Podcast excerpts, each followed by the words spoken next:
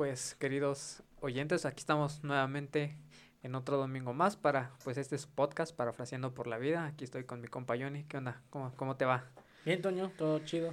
Hoy trajiste unas bebidas que son las New Mix. Sí. Al parecer ya vamos a empezar ya no intoxicarnos con bebidas energizantes porque es de cada domingo no poder dormir. Sí, no, no lo hagan, o sea, sí está chido y está rico y todo, pero no lo hagan antes de las 5 de la tarde porque después ya no van a Y poder menos dormir. tres. Y me- ajá, menos 3. Porque yo una vez tomé, te estábamos hablando hace rato de que Ajá.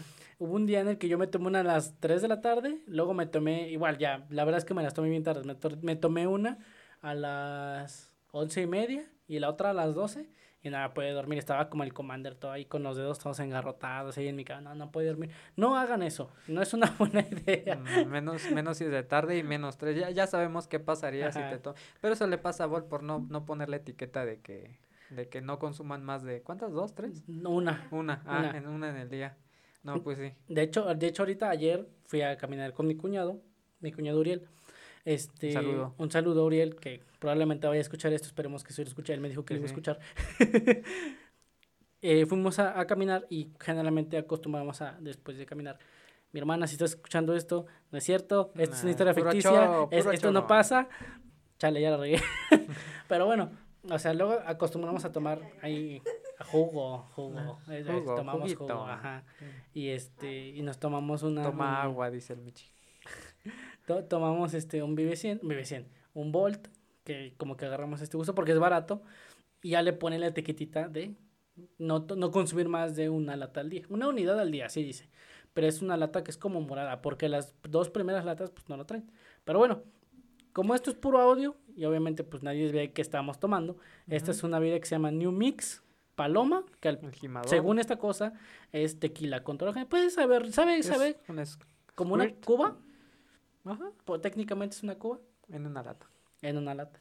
Pero sí está muy bueno. Yo no lo había probado. Te digo que pues. Eh, fíjate que es, es bien chistoso porque, por ejemplo, o sea, ahora, antes de, antes de que empezáramos con este podcast, nunca, yo no era así de como que agarrar esta tradición, ah, yo creo que ya sí es una tradición de tomar así cosas, este, que pues no son tradicionales como coca cada fin de semana. Sí, salir como de esa zona de confort de, de tus bebidas que ya sabes. Exactamente. Y por ejemplo, o sea, yo soy un gran fan de la coca. Para mí me gusta mucho la coca. Ajá. Que ya estoy agarrando este gusto de no tomar tanto porque pues mi papá es diabético, entonces pues no quiero tentar eh, a la suerte y que empezar a desarrollar esta diabetes, que pues es muy probable.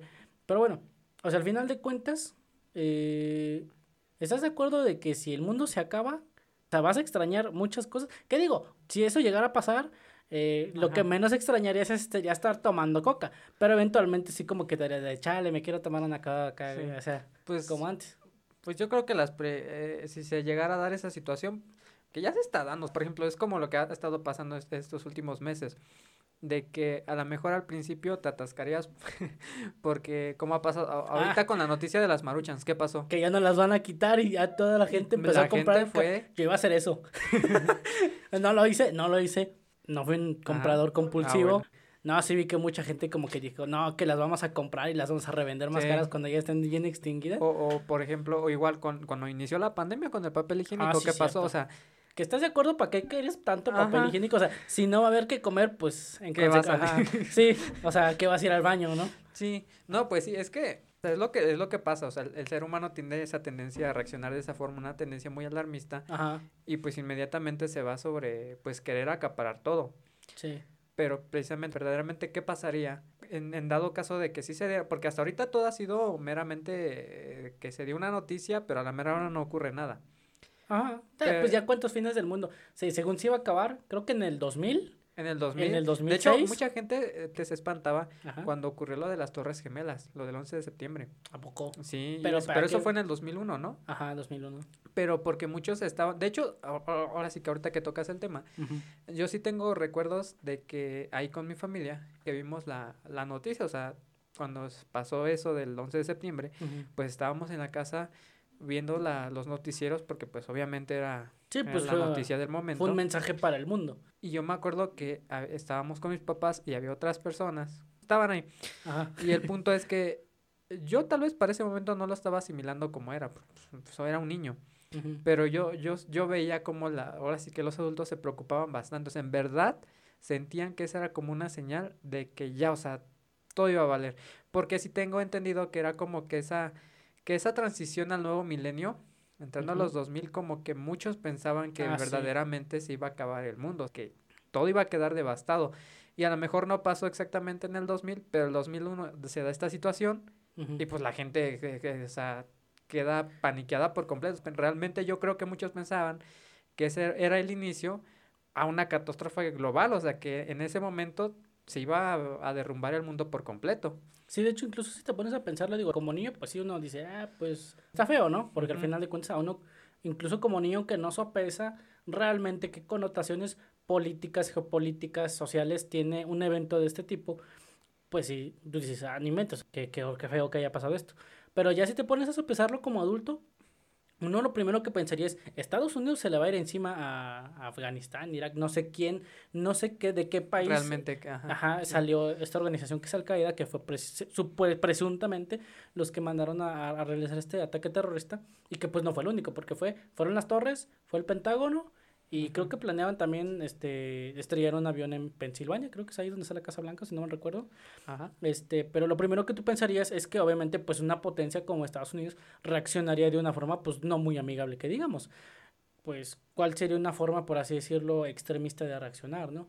Que, que Estados Unidos hiciera lo- a lo mejor lo mismo que hizo con, con Japón durante la Segunda Guerra Mundial, de tirarle este, ¿qué te gusta? Una, una bomba atómica para exterminar a este grupo terrorista. Ujú. Que, o sea, ya, y, y dicen, mucha gente dice, digo, yo no sé, esto es una teoría conspirativa, de que este ataque como que le dio a Estados Unidos un cheque en blanco, moralmente, Ujú. para poder actuar, eh, pues, en, en, en este estilo de guerra que Estados Unidos es un país bélico, para atacar o obtener recursos de otro país, ¿no? Pero bueno, eso, es- eso ya saliendo Sí, otra cosa. sí. El, el punto es, el, pues imagínate, ¿no? Ese es 2001, del nuevo milenio. Ujú. Entonces tú dices, ah, el año 1 es como que 2001, sorpréndeme, y que nos Y que sorprende. nos sorprende, como nos estuvo sorprendiendo el, el- ahora el Mm, En 2020. 2019.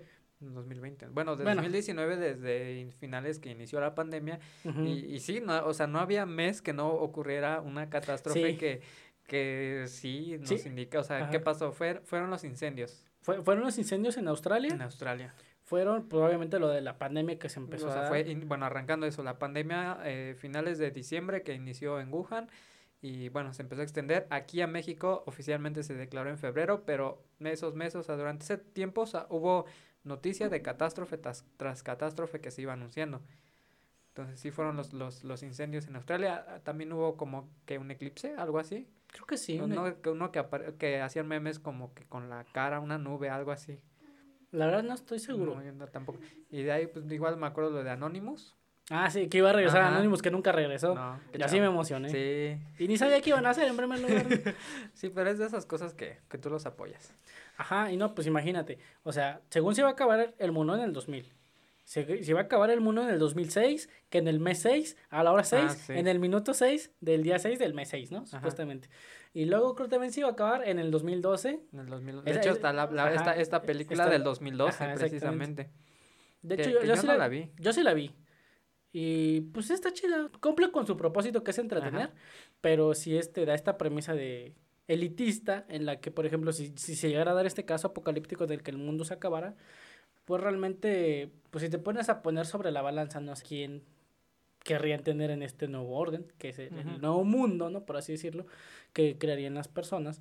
Y pues realmente es a la élite económica, social, religiosa de... Sí, la que tiene de cierta manera los medios, ¿no? Está en esa posición de privilegio que puede, Ujú. que puede acceder a esos medios, porque finalmente siento que, eh, bueno, hablando de esto, de lo que es, eh, pues nosotros siempre planteamos esta situación de, de un futuro apocalíptico, postapocalíptico, como, como una, una destrucción total. Si, si, si lo buscas como tal en Google, pues es lo que te aparece, ¿no? O sea, una catástrofe, un, este, pandemias, este, guerras nucleares, Ajá. eh, no sé, eh, zombies. De, de hecho, Ajá. eh, yo estaba buscando para, ajá, para, estaba buscando temas para, para este capítulo de podcast y estaba buscando en Google, o sea, tal cual, en primer lugar, que es el- un futuro postapocalíptico. Y, y según la definición parca que ofrece Wikipedia, Ujú. el Wikipedia eso dice que un futuro postapocalíptico es simplemente como que un momento, un evento que llevaría a, a la humanidad a un colapso social. O sea, no dice precisamente que sea este Sí, una bueno, como lo que te digo, ya es como la definición de lo que pues se ve en obras literarias, en obras de ah, cine, en series de televisión, donde finalmente o sea, se ven este tipo de cosas, ¿no? Que como estábamos comentando hace un momento, si nos podemos analizarlo, a lo largo de la historia humana sí ha habido ciertos catástrofes que cumplen, por así decirlo, con, este... con esta definición o que se considera un, futuro post Un futuro o un, apocalipsis. Ajá. Fíjate, eh, hace rato te digo que estaba buscando, bueno, no hace rato, se lo había buscado hace días. Ajá. Eh, si tú buscas tal cual futuro postapocalíptico en Google, lo primero que te va a aparecer es la definición de Wikipedia y abajo te va a buscar como que relación de que también se buscó, ¿no? Ajá. Que es una distopia, eh, cyberpunk, yo creo que esas ya son obras literarias, este, space opera, ciencia ficción y aquí algo bien chistoso que no sé por qué está ahí, pero está el, en la categoría de harem. No sé qué tenga que ver un harem con el fin del mundo. Y ya después está literatura fantástica y novela. y no es choro, o sea, ustedes lo pueden buscar si quieren, ahí aparece. Esta es información real, verídica. Está ahí eh, en el, en el, en el Google. sí. Digo, obviamente, si se llegara a acabar el mundo, pues, ajá, también se perdería ese tipo de contenido, ¿no? De internet. Pues sí, de, hecho, digo, hay muchas cosas. Estábamos platicando hace rato de lo, bueno, lo comentamos muy brevemente de lo que pasó en, este, en Chernobyl. Ah, sí. O sea, realmente ellos, porque bueno, partiendo, bueno, esa es, esa es la idea de eh, un apocalipsis, es lo que plantea, como dice, obras literarias, ¿no? Ajá. Una, una, una, una eh, posible extinción de la civilización humana pero como tú dices, realmente puede ser también un colapso social.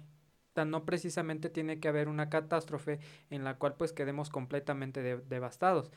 De hecho, como tal, yo, el significado pues viene de este, del griego. Y esta palabra pues se registra como retirar un velo o pues como precisamente como una revelación y pues tiene relación en este caso precisamente incluso con pues con lo que de, este aparece en la Biblia, de que es eh, Apocalipsis o revelación, o sea, es una nueva revelación, ah, como un, nuevo inicio de cierta manera.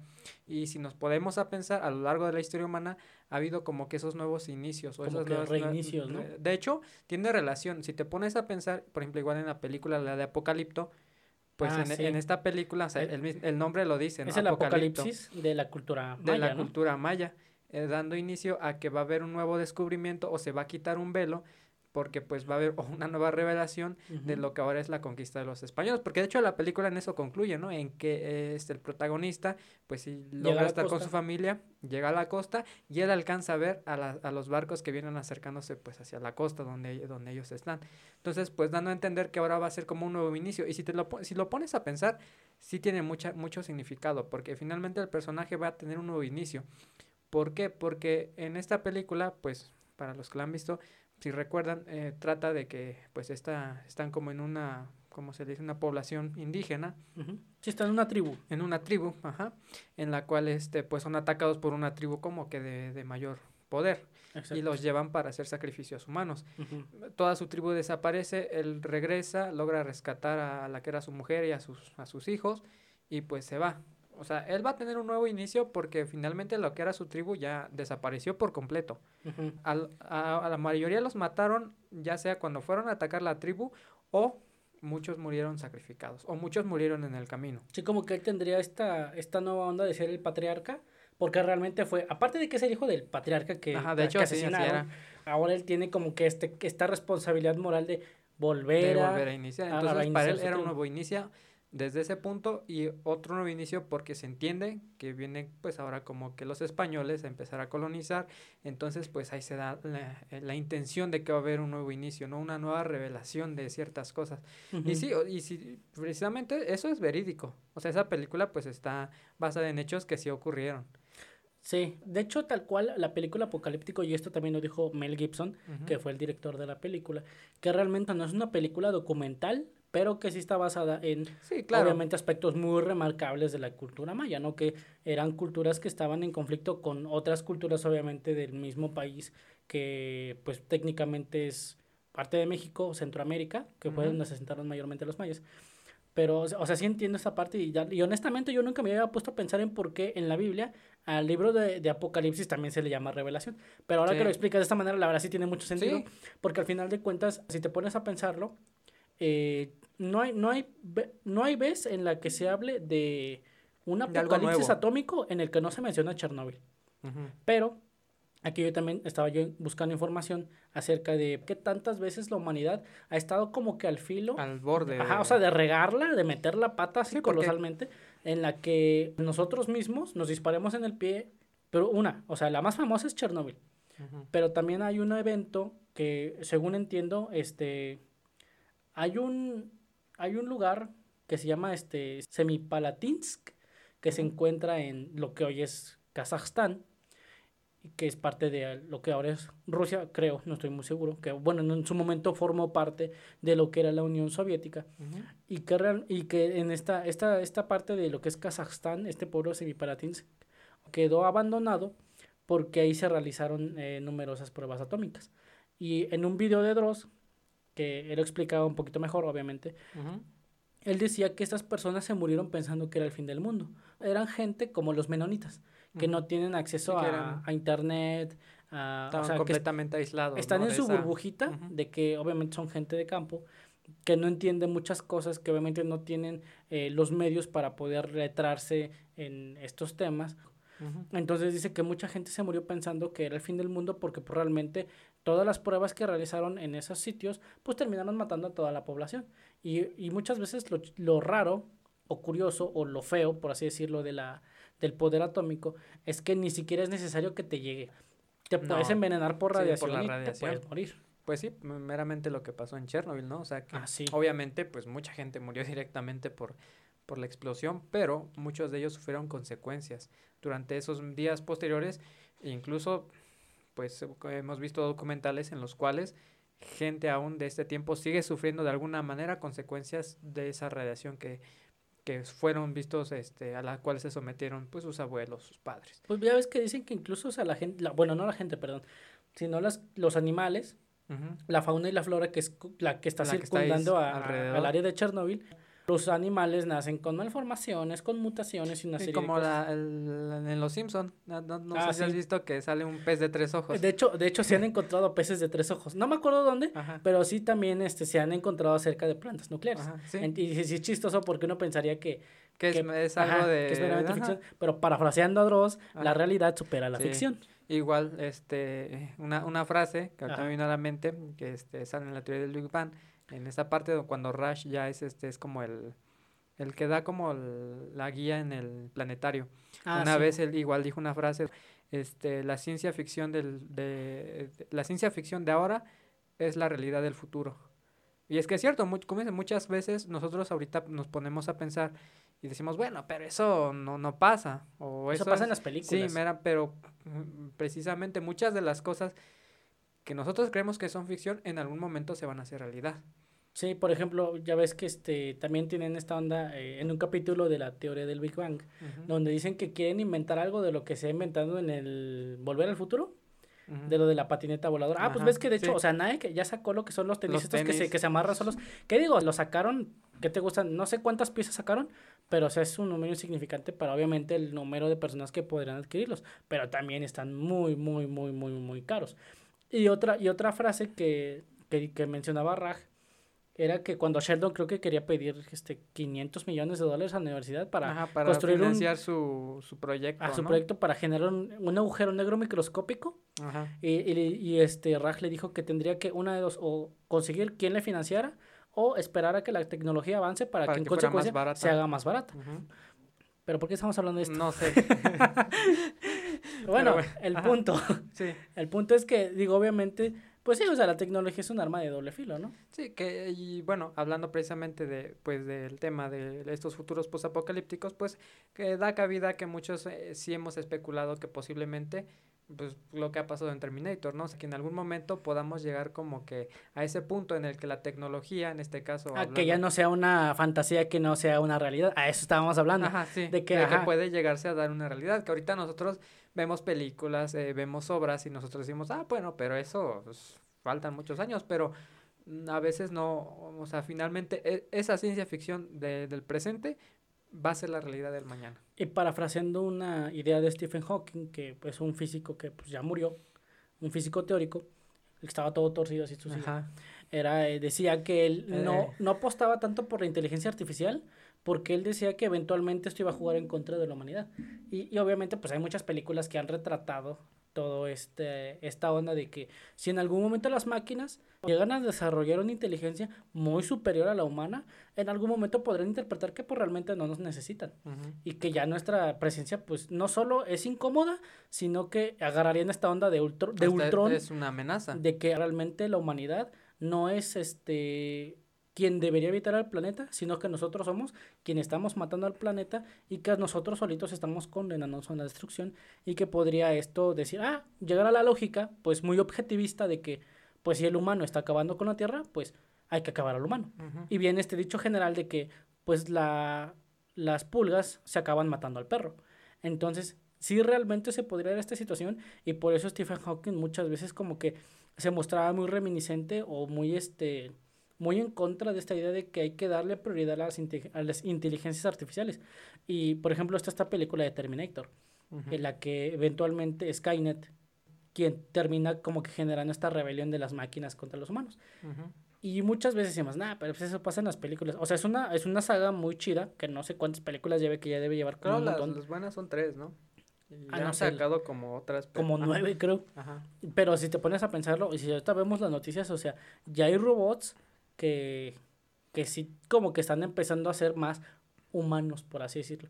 Porque de hecho creo que Elon Musk está generando creo que un robot, ¿no? Algo así. Sí, de hecho, ajá, hasta hay droides que ya hace rato me apareció precisamente hablando de esto, una noticia de esas de que te arroja Google, donde, bueno, había visto ya noticias similares de que hay como un, una, un tipo droide, Ajá. eh, que es, o sea, ya es literalmente, o sea, parece un humano, ¿A poco? parece una mujer, Ah, sí, cierto. Ajá. Y, y, y me apareció ahí la nota, ¿no? De este droide no sé qué, este, ya pide tener derechos, algo así. No, no estoy muy seguro, no me hagan el caso, pero o sea, ya era algo así de que, o sea, un droide ya está exigiendo de cierta manera, pues como a lo mejor su inclusión en la que es la sociedad humana. O sea, estamos hablando de que, volvemos a lo mismo, muchas cosas de las que en algún momento Son fantasía. son fantasía, sí pueden ser la realidad del mañana. O como decíamos, a veces incluso la realidad va a superar la ficción. Sí. Sí, no, de hecho incluso este ya ves que se dice que cualquier forma de tecnología lo suficientemente avanzada es indistinguible de la magia. Y pues es cierto, pero tristemente, o sea, la, la magia, la magia, la tecnología es un arma de doble filo, porque tanto como nos ha ahorrado muchísimo trabajo, como nos ha facilitado un montón la vida de la humanidad, eh, puede suceder algo como lo que sucede en la película de Wally, en la que la, la humanidad se ve tan absorta en su propia comunidad que le genera la tecnología que se olvida realmente de lo que es el sentido de la existencia de la humanidad que es evolucionar, a lo mejor, este, digo, como Elon Musk propone, terraformar Marte, crear colonias en otros planetas. ¿Por qué? Porque eventualmente, y esto es algo bien sabido, este planeta va a morir. Pero también un tema interesante es que de que el- de que este planeta se va a morir, eventualmente se va a morir porque lo que es el, el Sol va a terminar engulliendo a la Tierra. Obviamente lo va a hacer dentro de muchos miles de millones de años, pero al paso que vamos yo siento que es el hombre el que va a provocar que pues, el planeta deje de ser habitable dentro de muy poco tiempo. Porque creo que hay, hay un reloj, ¿no? Sí. Que está puesto no sé en qué parte de Europa, en el que es el, en el que cuando ese reloj llegue a cero, es cuando si no cambiamos nuestra forma de vivir, la, la- el planeta va a entrar en una etapa en la que ya es Ya es irreversible. O sea, ya no va a haber no va a haber medios por los que se pueda, por así decirlo, sostener la vida, ni plantando todos los bosques que se puedan plantar, ni ahorrando agua, ni dejando de consumir plástico. O sea, ya el curso que tomaría el planeta ya sería un curso a, sí, o sea, inclinado a la extinción. Y eso pues ya no, según este reloj ya no se va a poder revertir, ¿no? Y pues pregunta, ¿tú qué harías si se llegara a acabar el mundo? O sea, ¿qué harías en un futuro postapocalíptico? Hacer un podcast. Ah, bueno. Pero ¿estás de acuerdo de que si, si se llegara a dar esta situación?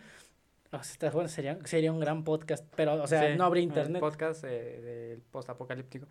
Sí, no, bueno, yo digo, hago referencia a esto porque, bueno, precisamente de lo que estamos hablando, pues eh, yo tengo entendido por esta idea, o sea, ya hablándolo de un poco a lo mejor más, este, pues más real, por así decirlo, por bueno, que no, todas las cosas que hemos hecho no dejan de ser real, o sea, como decimos, Sí. no, no podemos decir que no va a pasar porque muchas cosas que posiblemente anteriormente dijeron no va a pasar están pasando O pueden pasar. o pueden pasar.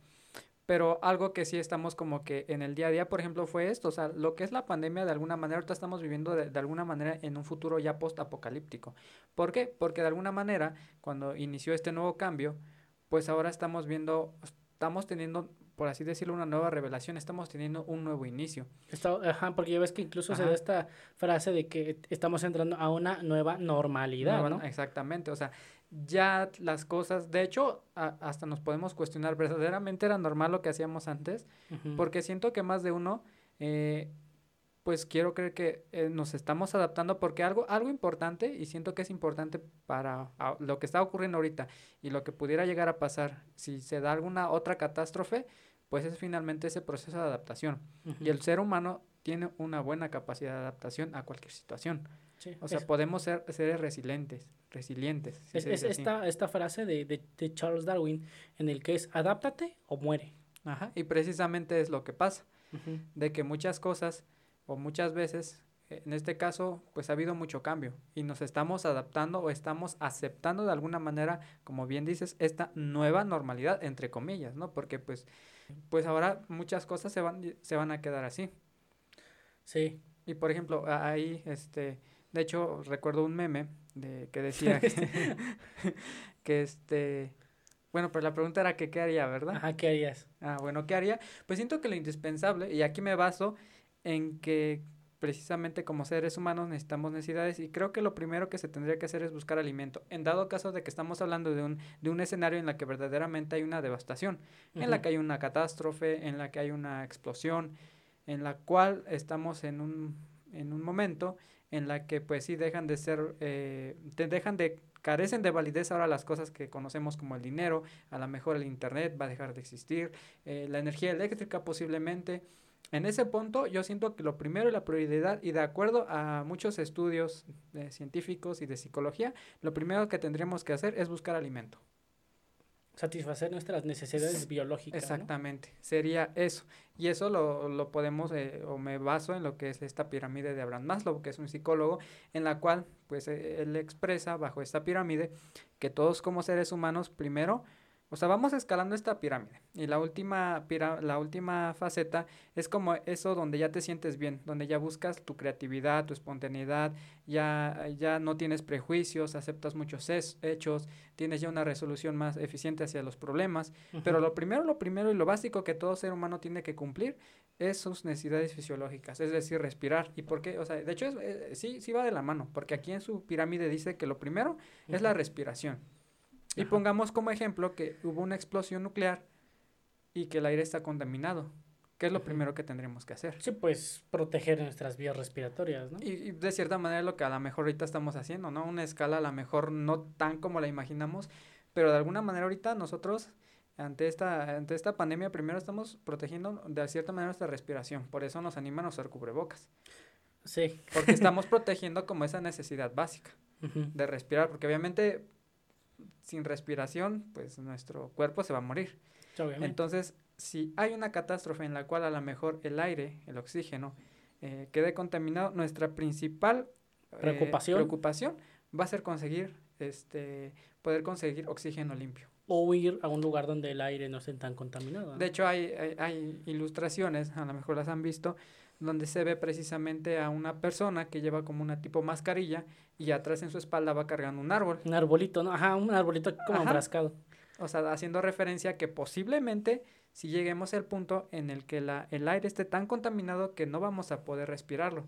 ¿Y cuál va a ser nuestra necesidad primaria? Pues buscar una fuente de oxígeno limpia para nuestros pulmones. Entonces, de entrada tendría que ser eso, buscar una fuente de aire limpio para poder sostener nuestra vida. Sí, yo, si- yo siento que es más como una, este, una imagen re- de, de, esta, de retórica, porque por ejemplo, es, es más como, o sea, sí es retórica y reflexiva, porque trata de conmover o de, De hacer de conciencia. aludir a la gente para que, ajá, para que traten, pues sí, mejor. De entender que la problemática, bueno, a lo mejor que, en este ajá, caso, que realmente lo más importante no es tanto el, o sea, sí obtener riquezas y todo, pero cuidar pues realmente lo que es este lo que es lo que mantiene, sostiene la vida, Ajá, porque lo- es lo ajá, que sostiene nuestra vida. O sea, puede haber dinero, puede haber internet, pero si no hay oxígeno limpio, ¿de qué te va a servir? Y de hecho, parafraseando a Roberto Martínez, Ajá, eh, que es un podcaster muy, muy bueno, youtuber al que admiramos mucho, este, el, el dinero es una construcción de, ¿cómo se dice? De, subjetividades, porque es como que todos nos pusimos de acuerdo para que tuviera un valor. Pero al final de cuentas, el, el, dinero no tiene valor por sí mismo. O sea, el dinero tiene valor porque tenemos que adjudicar, o sea, nosotros tenemos que creer que vale. Adjudicarle este valor. Ajá, por, por ejemplo, entonces, en este caso de la, de la sociedad, si llegara a tener un colapso social, pues realmente el dinero sería lo que menos valdría ahora en este mundo. Y realmente lo más importante sería, como dices, buscar una fuente, digo, a lo mejor una fuente no, pero sí este sí, buscar un lugar al que sí pueda respirar y que realmente la supervivencia no sea tan difícil. Porque obviamente estoy seguro de que sí, sí de por sí ahorita, que es la pandemia, o sea, conseguir un tanque de oxígeno está bien difícil. Ahora imagínate en un mundo en el que no solo esté difícil, sino que también ya nadie lo va a fabricar. Sí, porque estás, o sea, precisamente, por eso te digo, ¿qué harías después de un futuro? Hago un podcast, porque es lo que estamos haciendo ahorita. O sea, estamos haciendo esto, pues, de cierta manera a raíz de, de, de, lo que ha venido sucediendo. Bueno, pero, eh, o sea, ese ejemplo es, es muy acertado. Si ahorita, que todavía le damos valor al dinero, todavía hay gente con posesiones, se pelea a veces por un tanque de oxígeno. Ah, sí. O sea, imagínate cuando ahora ya ni siquiera haya una cierta regulación por medio de gobiernos, por medio de dinero. O haya un colapso total. El, el, mundo se va a volver un páramo sin ley en el que nos vamos a pelear por la última lata de atún. No sé si te pusieron en algún momento, en la primaria y en la secundaria, este video de que... Un huevo, ¿no? Ah. No. no, no, no, Este, de cuando se, se, el video de que en el 2070 se va a acabar el agua, o algo así. Ah, sí, que nos íbamos a bañar con puros aceites. Ajá, y, y, era, no, era un vato que decía que, que antes las mujeres tenían cabelleras largas y un montón de cosas y, y que ahora tienen que ser pelonas porque pues ya no había agua y ya no hay cómo estarlo lavando y realmente pues la viéndolo desde el punto de vista utilitarista, lo más fácil y lo práctico sería, pues, o sea, estar rapados, o sea, no tendría caso, ¿por qué? Porque obviamente eso sería una piedra en el camino, en el camino de a no tener que estar necesitando tanta agua y de que el dinero realmente pues ya no tendría valor, sino que ahora lo que tomaría este, este marcador de lujo social sería el, ah, ¿quién puede tener agua? Entonces, y es bien feo, porque como niños sí te espantan bien gacho, porque te lo ponen en la secundaria porque saben que los jóvenes somos muy volubles, muy influenciables. Ya no voy a tomar agua, dice. Ya no, me voy a bañar. Pero no, o sea, sí, digo, hay gente que sí gasta mucha agua. Digo, en México está esa tradición del sábado de gloria, en el que se... De hecho, ya, ahorita está penalizado, o sea, ya, sí está penalizado. para quien lo hace así. Sí, de entrada porque pues hay pandemia y no puedes estar este como que conviviendo, no puedes estar haciendo fiesta. Y en segundo lugar, pues ya ves que en estos meses se, se escuchó mucho esto de que había escasez de agua en México. Que afortunadamente vi una noticia hace unas semanas en el que la mayoría de las presas del país, no sé si del país o de gran, varios estados, estaban al 95% de capacidad. Eso quiere decir que ah, ya hay agua. Pero yo siento que el planeta, y ni siquiera nosotros necesitamos provocar una, un apocalipsis. O sea, es de que el planeta, en su, no sé si llamarlo inteligencia, eh, o, en su propio, este, en su propia naturaleza, trata de, pues sí, de respirar por sí mismo. Y por ejemplo, para eso sirven los huracanes. Aunque nosotros vemos los huracanes como un evento devastador, los huracanes sirven para tomar todo este aire caliente que genera el efecto invernadero que nosotros provocamos, para expulsarlo del planeta y que este, por así decirlo, se pueda seguir enfriando. Y yo creo, yo creo, esto es una opinión mía, no estoy diciendo que sea verdad, estoy hablando desde mi ignorancia, este, sí fue como que de alguna forma necesario que nos guardáramos en nuestras casas, que no estuviéramos saliendo, que no estuviéramos contaminando, que no anduviéramos con los carros para todos lados. ¿Por qué? Porque al final de cuentas el planeta tuvo esta oportunidad de respirar.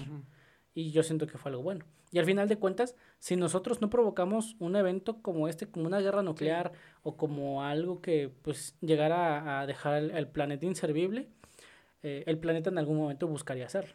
Sí, sí, es como, como precisamente cuando en Avengers, cuando este pasa después de, de, que desaparece la mitad de la población ah, del, mundo, este, en una escena donde llega el Capitán América. Está como en un grupo de apoyo, ¿no? Ajá, y llega este, no, con, ajá, llega con el Capitán América, con este, con Black Widow y le dice, ¿qué tal? Y dice, ah, pues hoy vi una ballena azul.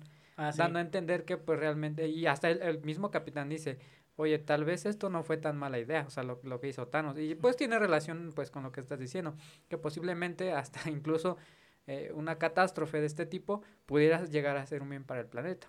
pudiera ser, ¿verdad? Porque como o sea, nuestro, nuestro principal objetivo, dando respuesta, volviendo al tema de qué haría si esto se presentara, siento que de inicio sería buscar eso, un- una buena fuente de, de oxígeno.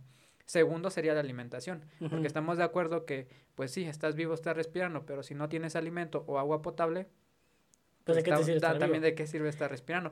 Y es que la alimentación es muy importante y fundamental del ser humano. O sea, a veces lo damos por sentado, pero la alimentación es muy, muy importante. Nosotros estamos, nosotros que estamos en una posición de privilegio, podemos decir, o sea, no nos, realmente no nos preocupamos. Por si eh, vamos a comer o no. Ajá, o sea, nosotros decimos sí nos preocupamos, pero no es nuestro, no es nuestra principal preocupación. Bueno, poniendo este escenario en el que verdaderamente pues eh, ya no se vea nada de este tipo, de, o sea, que ya no haya dinero, porque lo que platicábamos hace un ratito. Ahorita la gente entra en pánico y va y compra. Ah, Y va y adquiere, pero por ese mismo valor del dinero. ¿Qué pasaría en el momento en el que precisamente hubiera un colapso social, un colapso económico, en el que el dinero, pues a lo mejor va a estar tirado en las calles y no va a tener valor? Donde verdaderamente vamos a tener que buscar comida y a lo mejor como, pues sí, como, como recolectores, ir a, a los bosques, tener que cazar nuevamente, tener que llegar a, a buscar el alimento. Y es que esto se ve reflejado y de hecho hay películas que de alguna manera lo demuestran así. Hay una película de que está en Netflix que se llama El cadáver, Ah, en la ajá. cual este precisamente se plantea una situación eh, parecida. Hay un de, hay un, escena- una- un escenario post apocalíptico porque hubo como diferentes este eh, desastres nucleares que llevan a que la Tierra esté pues en una total eh, destrucción.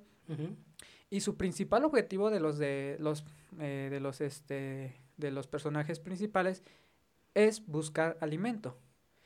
Y en, en, en esta película, pues se plantea la situación en la que hay un hotel donde los invitan, bueno, sí, hay un hotel y los invitan a una obra de teatro y les ofrecen comida.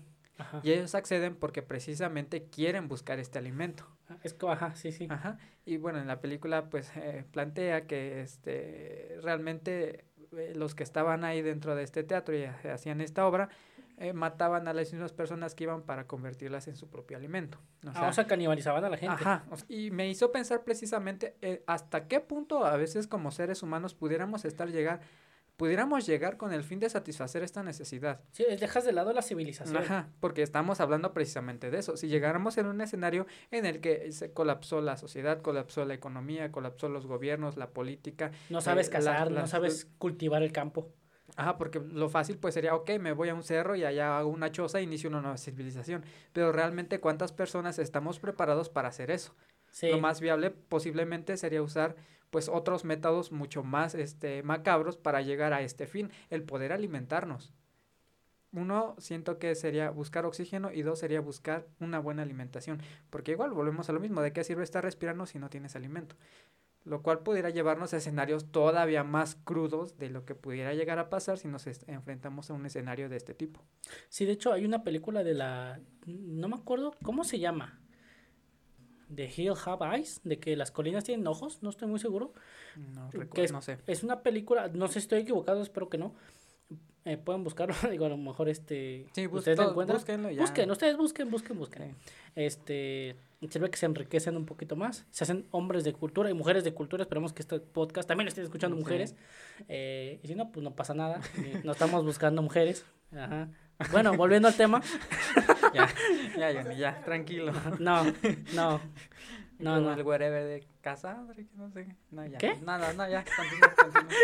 No, o sea, esta película de, de Las colinas tienen ojos eh, habla de, pues, de- es la típica película en la que un grupo de amigos se va de, de viaje a algún, a alguna parte, pero en el camino, este, los emboscan eh, unos pueblerinos que fueron abandonados o que fueron los únicos que sobrevivieron a las pruebas atómicas que se estuvieron realizando en el desierto de Mojave. No sé si sea en este desierto donde se desarrolla la película, pero eh, son, pues, obviamente personas con deformidades que, pues, Ujú. ah, visualmente son monstruos que como que crean escenarios en los que la gente se tenga que accidentar, quedar varada, quedar incomunicada, para que estas personas puedan emboscarlas y finalmente, eh, pues, secuestrarlas, matarlas y finalmente canibalizarlas. Que según entiendo está basado en hechos reales. No sé, no sé de qué país, pero creo que fue en Escocia el caso real en el que eh, había gente que como que estaba aislada de la sociedad y que, se, y que canibalizaba a otras personas.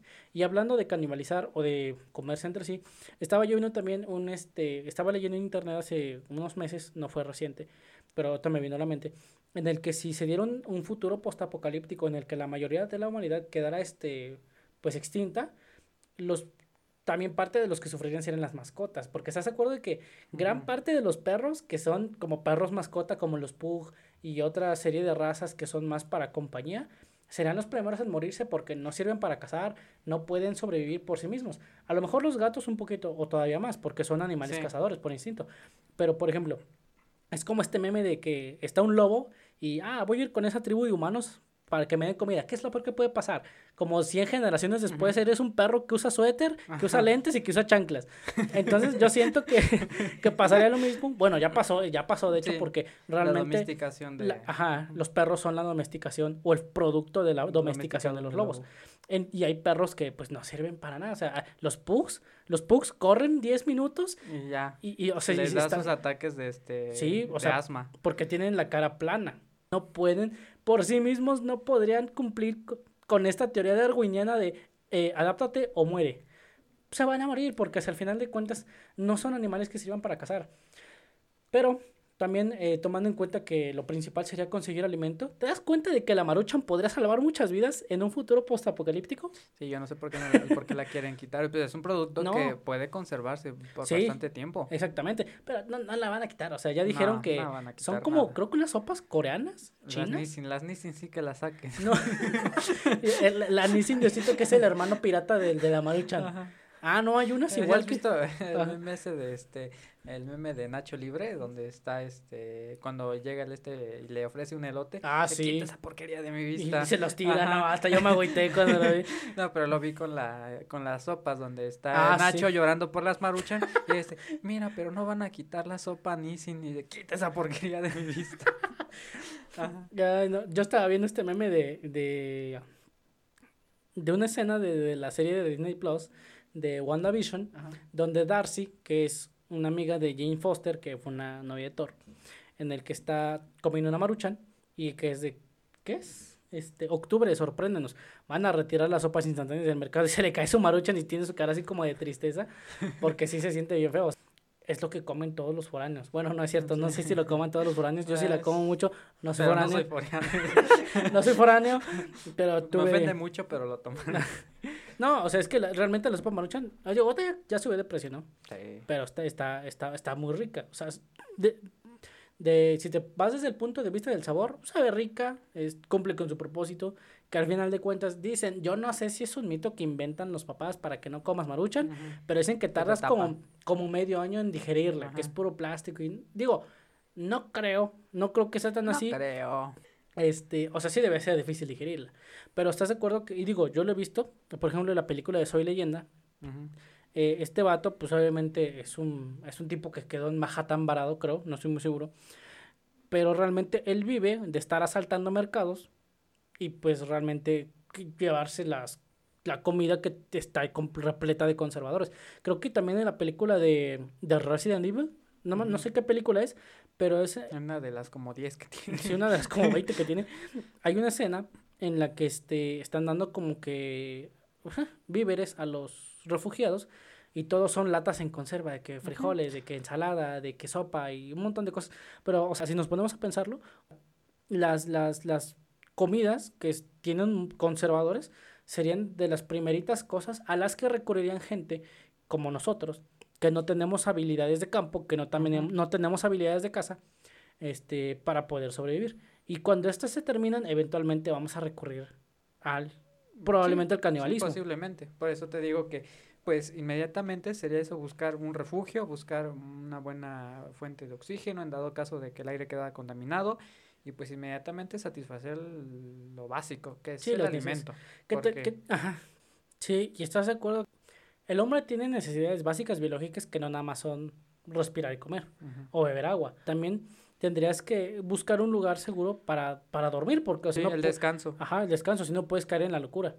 Es como este meme del gato con botas cuando está encadenado en el pozo y tengo que mantenerme tranquilo para no perder la cordura, porque sí es cierto, o sea, al final de cuentas, aunque comas, aunque tengas agua para tomar, ¿estás de acuerdo que eventualmente alguien va a llegar a buscar y querer quitarte lo que tú de alguna Sí. forma ya encontraste, o sea, se va a querer, se va a querer ahorrar toda esa chamba Sí. y va a decir, ah, pues él tiene, pues lo matamos y hasta nos lo comemos, ¿no? ¿Has visto? No. ¿Has visto este animado, hasta no los come. Hasta nos lo comemos, ¿no? O sea, comérselo de, de ajá, de, Sí, sí, sí. sí. De, ah, de que sea un consumible.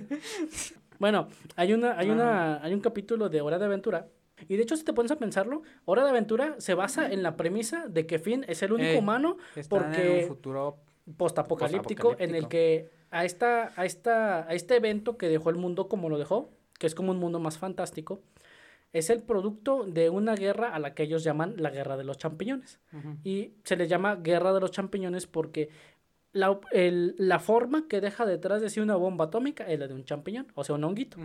Entonces le llaman la gran guerra de los champiñones a este evento catastrófico que dejó al mundo como si lo hubieran mordido. Tiene como creo que un, un tercio de la parte del planeta que es un hoyote. Y este, por eso los animales, este, las criaturas, la dulce princesa y el rey helado eh, son personas que sobrevivieron a esta apocalipsis atómica. Que no sabemos por qué se dio, pero se dio por alguna razón. Y hay una escena en la que está este Finn y Jake y creo que ven un caballo que los está espiando desde afuera, desde la colina, que termina resultando ser el rey helado, pero está así como Jake de que, oye, ¿y si lo matamos? y y es, es lo mismo, o sea, porque al final de cuentas, cuando tú te sientes asediado y te, te sientes una, una presa, pues la mejor forma de defenderse es atacando. Y obviamente la persona, la parte B, va a buscar hacer lo mismo. Claro. La mejor forma no de defenderse. Sí, porque ella también potencialmente piensa que es una presa de parte de ti. O sea, tú puedes incluso el pensar, oye, pues allí hay una persona, ¿no? Pues hace mucho tiempo que no como carne. Y pues... Sí, ajá. es buscar satisfacer esa necesidad. Y sí, yo siento que obviamente ya cuando tienes, este, pues ya tienes un lugar seguro, tienes alimentación, tienes pues, hasta cierto punto de descanso, porque yo creo que ha de ser muy difícil descansar en un- una situación así. Sí, vas, o sea, duermes con un ojo cerrado y con un ojo abierto. De acuerdo a esta pirámide, lo, lo siguiente, eh, pues sería, bueno, pasando la, porque la siguiente es la seguridad, que es la seguridad física, el empleo, los recursos de lo moral o familiar, de salud y la pro- propiedad privada. Bueno, así Ah, sí, evoluciona que estuviéramos en, en un mundo en el que se pudiera. Pero de ahí, pues podríamos, o sea, obviamente eso, y se pudiera brincar a que uno también buscaría afecto, buscaría amistad, buscaría eh, sentirse parte de, un, de una sociedad nuevamente. Y es lo que pasa, porque normalmente en las películas donde eh, pasa una situación así, no es uno o dos, normalmente son grupos. En la mayoría de las Sí. películas o series se ve que es un grupo de gente que va tras el mismo fin. O por ejemplo, siempre está esta premisa de que es el, el, el sobreviviente, que es a veces un ser individual o poquitas personas, buscan llegar a una como base en la que está establecida. una comunidad más grande. Exactamente, están como que estas, estas colinas, por ejemplo, mira, yo la he visto reflejada al menos en tres películas. Está en la de Un lugar silencioso. Que son esas personas que eventualmente, o sea, no pueden hacer ruido porque hay unas criaturas que comen gente, eh, buscan llegar a un refugio donde está asentada un bastión de la humanidad. En la película de Soy Leyenda y también en la película de Logan. En la película de Logan, cuando Logan encuentra que hay, una, hay un grupo de niños que son los nuevos mutantes, por así decirlo, los niños buscan llegar a un refugio donde se supone que están entrenando o que están cuidando a estos nuevos mutantes, que es algo que ellos sacan de un cómic que termina resultando ser cierto, según entiendo. Entonces, sí creo que esto de no solamente satisfacer las necesidades biológicas básicas del cuerpo, sino también buscar satisfacer las necesidades biológicas o sentimentales, emocionales o Sí, claro, psicológicas, ¿no? sí, como pertenecer a un, este, A un colectivo. a un colectivo. Y sí, se ve reflejado. Entonces siento que eso sería lo siguiente a hacer. Únicamente que tú ya tienes tu seguridad, ya tienes alimento y tienes descanso, pues buscas eh, a alguna persona, a un grupo o llegar a un, a un lugar donde se encuentre precisamente un grupo de personas que ya está en un lugar más seguro. Entonces, Ajá. pues siento que es como que las etapas y si nos podemos analizar es que es lo que como humanidad siempre hemos hecho. O sea, siempre hemos buscado eso. No es Sí. como que, Históricamente, nuevo. El hombre siempre ha deseado formar parte de un grupo, de una tribu, de un pueblo. Entonces, pues siento que es lo que, lo que principalmente se buscaría. Y precisamente, bueno, a esto viene una frase que dice, a todos se acostumbra uno menos a comer. Y es que es cierto, o sea, te po- podríamos No, acostumbrar... al hambre. Ajá, O sea, todo te acostumbras menos al hambre. ajá, pues sí, a, a no comer, finalmente, o No, sea, sí. tiene uno hambre, ajá, de que puedes acostumbrarte a que esté todo destruido, a lo mejor a una nueva forma de vivir, a, estar a una nueva economía, pero pues al hambre no, simplemente no nos vamos a poder acostumbrar. Entonces, tomando como frase eso, a todos se acostumbra uno menos a no comer o al hambre, pues creo que de aquí parte esto de que sería inicio, buscar alimento, buscar refugio y pues ir escalando, como siempre lo hemos hecho como seres humanos. Entonces, pues sí siento que es lo que, lo que uno haría como, pues como, pues de inicio, como si se presentara un escenario de este tipo. Sí, sí, sí, es cierto, digo, al final de cuentas, eh, creo, digo, no sé, yo estoy hablando desde mi ignorancia, pero la, la gran mayoría de las, este, de las películas, que obviamente este tema de futuro post-apocalíptico siempre es bajo, la, bajo el ojo de la ciencia ficción porque pues, realmente nunca hemos vivido un evento que digas, ah, esto que verdaderamente no, nos, nos, ponga en escenarios tan, tan drásticos como los que platicamos. Por ejemplo, aquí este, yo quería pues compartirte algo que está curioso y es esta, hay una teoría en internet que dice que eh, porque bueno, precisamente partiendo de esto, de que eh, un futuro postapocalíptico prácticamente es un nuevo inicio, ¿no? O sea, es todo nuevo, estamos eh, conscientes de que posiblemente pues, todo lo que conocemos ahorita como normal, lo que es el internet, el dinero, el mundo todo, tal cual lo conocemos, no, se colapsaría.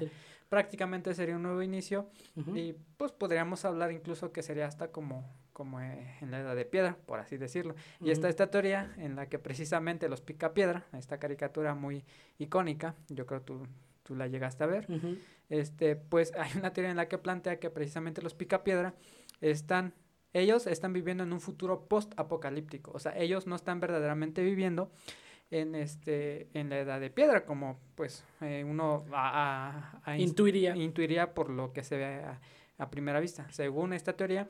Y es que hay una relación precisamente también con los supersónicos. No sé si este, igual hayas visto esta caricatura. De hecho, igual había visto un meme en el que dice es que los supersónicos han predicho el futuro. Porque, por ejemplo, anteriormente, esto de las conferencias por videollamada, pues para nosotros era algo de, ah, no, no pasa. De primer mundo. Ajá pero eventualmente lo hemos tenido que ir adoptando por esta situación en la que vivimos. Y en los supersónicos se ve reflejado precisamente este tipo de situaciones, en la que pues ellos hacen videollamada, en la que incluso hacen home office, porque pues este, ay, no sé cómo se llama el principal, pero trabaja a veces hasta desde su propia casa. Sónico, creo que se llama, ¿no? Sónico, ajá. Entonces, pues, pues muchas cosas sí se están viendo. Y es que esa, esa caricatura, eh, aquí eh, dice un, un, este, un, este, ¿cómo se llama?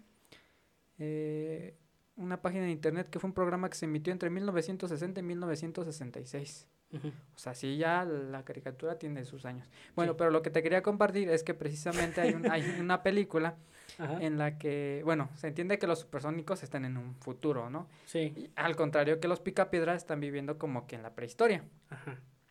Pero hay una película, un crossover, en la que este, los supersónicos se encuentran con los picapiedra y se da porque este, el niño, el, hijo de los supersónicos, crea una máquina del tiempo. Pero parece que hay una eventualidad y la máquina del tiempo no termina funcionando como debería. Y terminan llegando, en este caso, a donde están los, los picapiedra. Entonces, de ahí se parte esta teoría porque dice, bueno, es que posiblemente la máquina del tiempo Ni funcionó. No, no realmente no viajó en el tiempo, sino que simplemente los teletransportó a otra parte en el espacio. del espacio. Porque de hecho hay películas igual como que con esta premisa en la que, eh, como decíamos, algunas personas eh, que tienen recursos, que tienen los medios, se separan o se aíslan de este tipo de personas de, con más carencia y obtienen una vida mejor. Y en este caso los supersónicos eran como esa élite en lo que ellos vivían como en el espacio, alejados precisamente de la catástrofe que se había este, generado. en la Tierra. Y los picapiedra eran el contrario, ¿no? Esas personas de menos recursos, pero que de alguna manera pudieron tener esta adaptabilidad y pudieron nuevamente como iniciar una nueva vida después de una catástrofe que se presentó. Entonces, esta teoría presenta que en realidad no viajaron hacia el pasado, que en realidad solamente se teletransportaron a otra parte del tiempo, del, del, espacio. En su mismo tiempo. En su mismo tiempo. De hecho, sí suena un poco lógico porque si te das cuenta, la trama de los supersónicos, el ambiente, perdón, el contexto de ellos, ellos viven como en edificios que están, o sea, muy, muy, muy, muy, muy, muy elevados. No, no, no, este, no socialmente, sino físicamente, porque se entiende que ellos viven como que en torres que son muy altas, que están por encima de lo que es este el nivel de las nubes y se teletransportan en estos carritos flotantes, ¿no? Entonces eso indicaría, digo, según entiendo, según de acuerdo con esa teoría, que ellos no, o sea, sí viven en el mismo planeta, pero que viven en una zona, en un barrio alto. Sí, exactamente. Entonces, Ajá. sí, te digo, no, no suena tan descabellado. Entonces, ellos van a esta parte en la que, pues, eh, los picapiedra igual. Y dice, ¿por qué? Porque finalmente eh, los picapiedra, aunque supuestamente viven en la prehistoria y hay dinosaurios y todo, dice ellos, eh, ellos emplean muchas cosas tecnológicas que sí se ven por la televisión, autos, eh, autos, o sea, que lo hacen a una, una, una forma muy este que creo que Pedro arcaica. Pedro Picapiedra es un operador de grúa, ¿no? Ajá, exactamente. En la que se sube como un tipo cuello largo y un brontosaurio. Ajá, exactamente, y él es el que hace por y, y, y, precisamente hasta ahí donde ellos tienen el control del, del, del este del cómo se llama de la televisión y le aprietan un botón y en realidad sale como un tipo pajarraco y el pajarraco va y pica la tele y cambia el canal y se regresa. Dice, bueno, esto nos da a entender que de alguna manera los picapiedras sí tenían noción de muchas cosas tecnológicas que ya existen. No es como que estuvieran de inicio, es como que tenían ya una idea de lo que era el mundo anterior y solamente tomaron nuevos elementos de este nuevo mundo para poder crear cosas similares a las que ellas ya estaban acostumbrados, como los trabajos, como los automóviles, como la televisión, como la radio. Entonces, partiendo de eso, existe esta teoría de que realmente los picapiedra viven en un futuro post-apocalíptico como un nuevo inicio de la vida, porque ya tenían como un previo conocimiento de lo que era la vida anterior. O sea, como que el, fondo es el mismo, pero la forma la adaptaron a los recursos que tienen ahorita, ¿no? Por así decirlo. Exactamente, entonces ellos de alguna manera viven en, una, en un futuro post-apocalíptico. Entonces, pues está, mm. está esta teoría así medio loca. Sí. Hay, por ejemplo, otro dato que se me hizo curioso es que dice precisamente que en los Picapiedra ellos celebran la Navidad. Y dice, ¿cómo van a celebrar la Navidad si pues, fue muchos años antes de Cristo? O sea, no tiene sentido. Históricamente no es congruente. exactamente. Y ya este, eh, a ver, déjame te leo textualmente cómo acaba este artículo del cual leí esta teoría. Este. Mm. Sí, o sea, estás de O sea, son caricaturas, pero si te pones a pensarlo, o sea, si tiene como que hilando ya las ideas, puedes crear una, una narrativa en la que tiene lógica, ¿no? Dice, es probable que los creadores no hayan planeado tanto los elementos que pusieron en el programa y simplemente los colocaron ahí para que la audiencia pues, se pudiera identificar. Exacto. Dice, pero, dice, o quizás simplemente es una caricatura y no tiene mayor significado, pero es divertido especular sobre, sobre todo si existen tantas señales que conectan ambas series.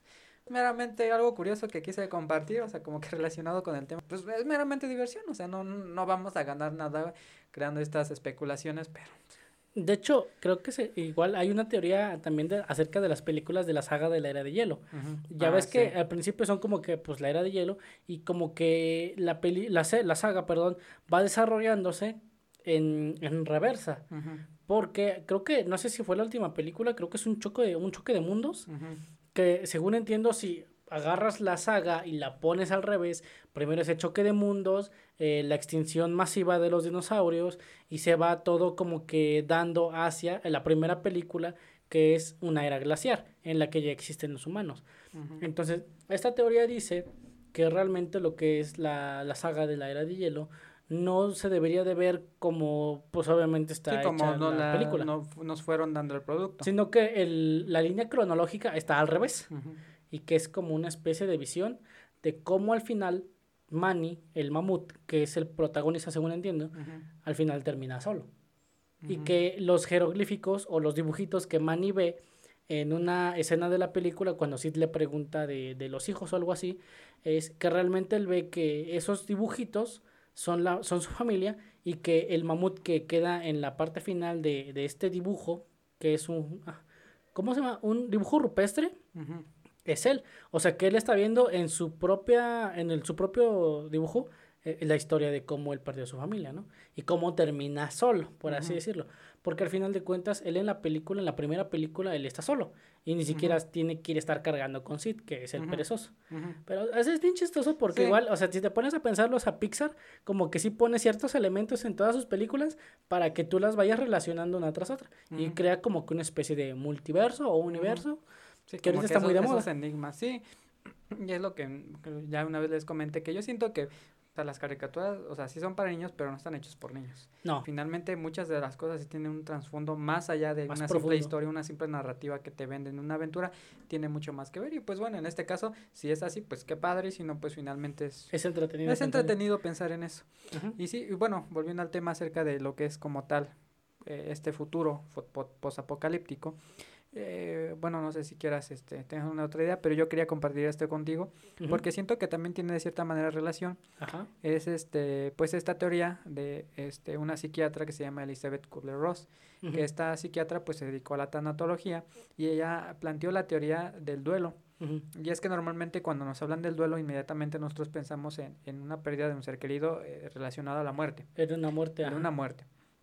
Y es muy válido porque es como que de los eventos de la vida que más nos marcan, la pérdida de, de- de un ser querido en la muerte. Claro. Pero como tal la tanatología pues se enfoca en la pérdida de todo tipo. Es decir, que puedes perder algo hasta abstracto, o sea, puedes perder tus ilusiones, puedes perder tus esperanzas.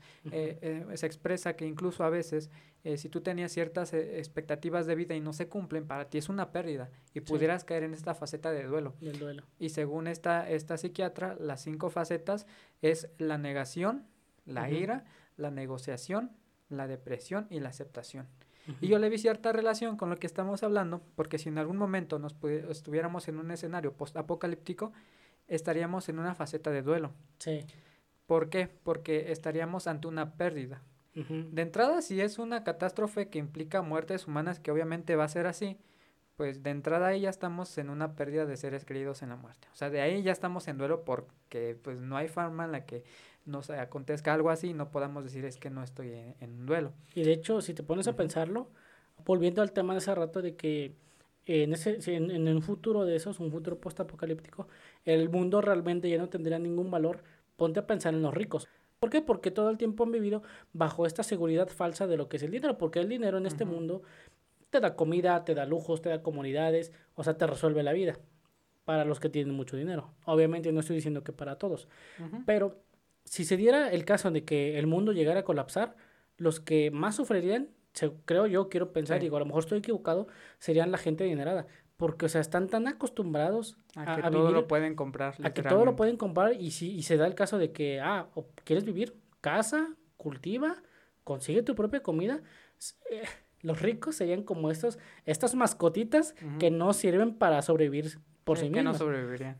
No, y es que realmente, o sea, no solamente sería el hecho de que tendrían a lo mejor pérdidas familiares, de que perdieran un ser querido o de que perderían este muchas cosas, sino de que sería una patada bien dura al ego porque es como de que Sí, los, ah, los haría ver Ajá. que realmente pues la burbuja en Los- la que lo- estaban viviendo los mm, bajas de su Olimpo y los pones con los mortales y sería una patada bien fea al ego y sería una pérdida psicológica muy grande porque es Eh. como de que yo lo tuve todo y ahora no tengo nada. Exactamente, ajá. sí. Y esta Y- parte del duelo. Sí, exactamente es lo que te digo, o sea, no necesariamente tiene que ser a la mejor en la muerte, pero pues aplica a esto. ¿Por qué? Porque eh, de, de inicio, como dice aquí, la primera faceta es la, la negación. Sí, que no, no creo que esté pasando. Yo, yo siento que, y a todos nos ha pasado en algún Sí. momento cuando hemos vivido algún evento traumático en la que ha implicado cierto cambio, lo negamos, o sea, no queremos aceptar que Nos realmente resistimos.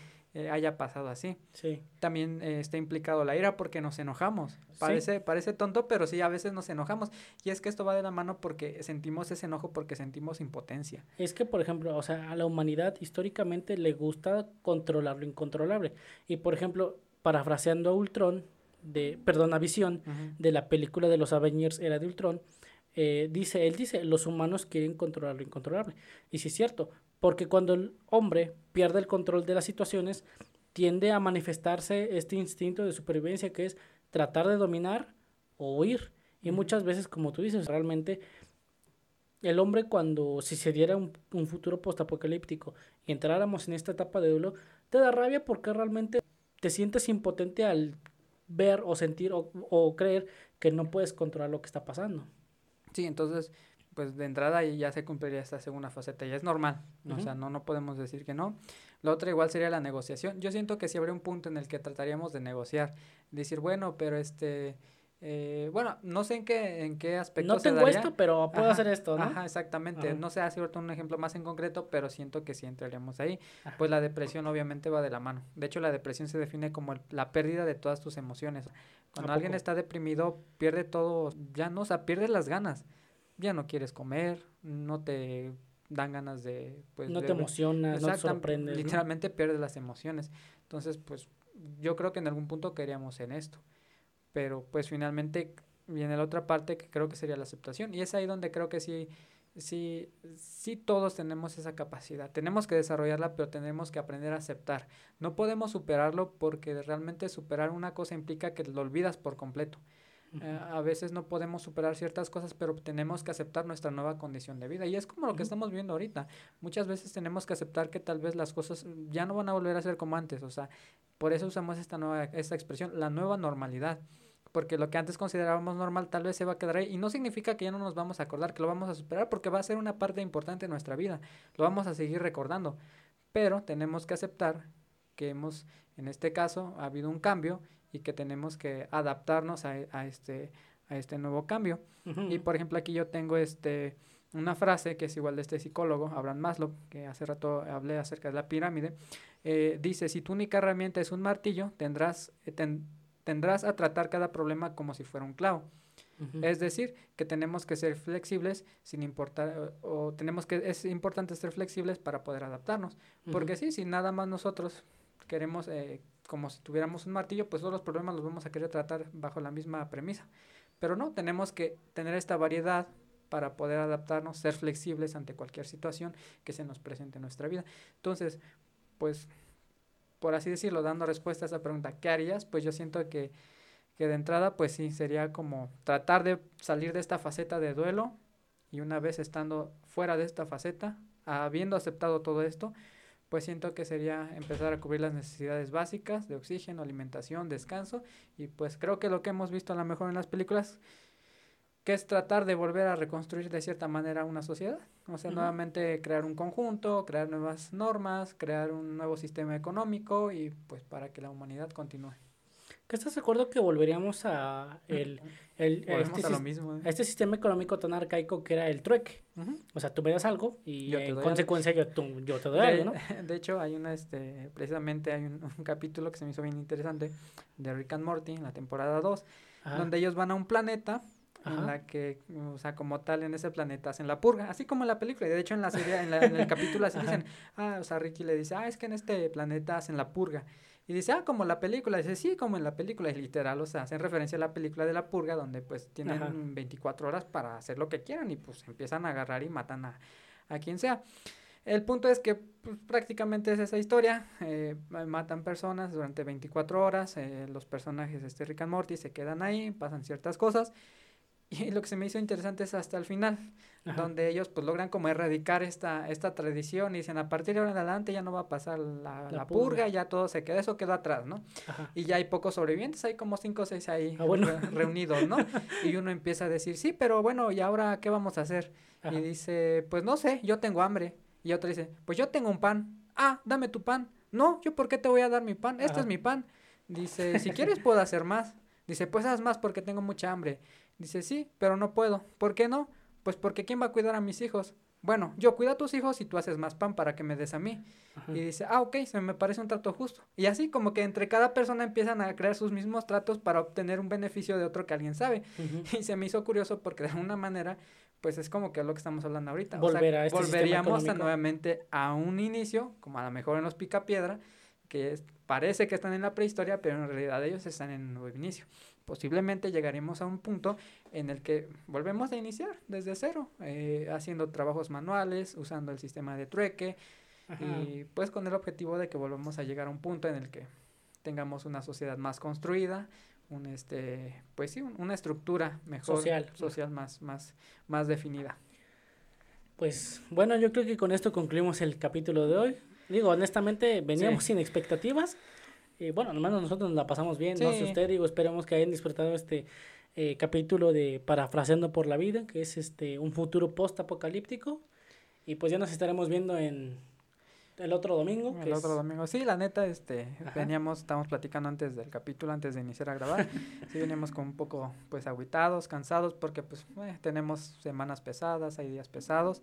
La vida de adulto está muy difícil. Pero dijimos, no, vamos, vamos a grabar, a ver qué sale siempre. Y creo que eso es lo padre, ¿no? Que decíamos en un principio que, pues por lo menos creo que ahorita en esta, en esta hora que llevamos aquí platicando se nos olvidó lo que teníamos en mente, pues nos divertimos un poco hablando de este tema. Esperamos que ustedes también lo hayan disfrutado y pues nada, que tengan un pues excelente fin de semana.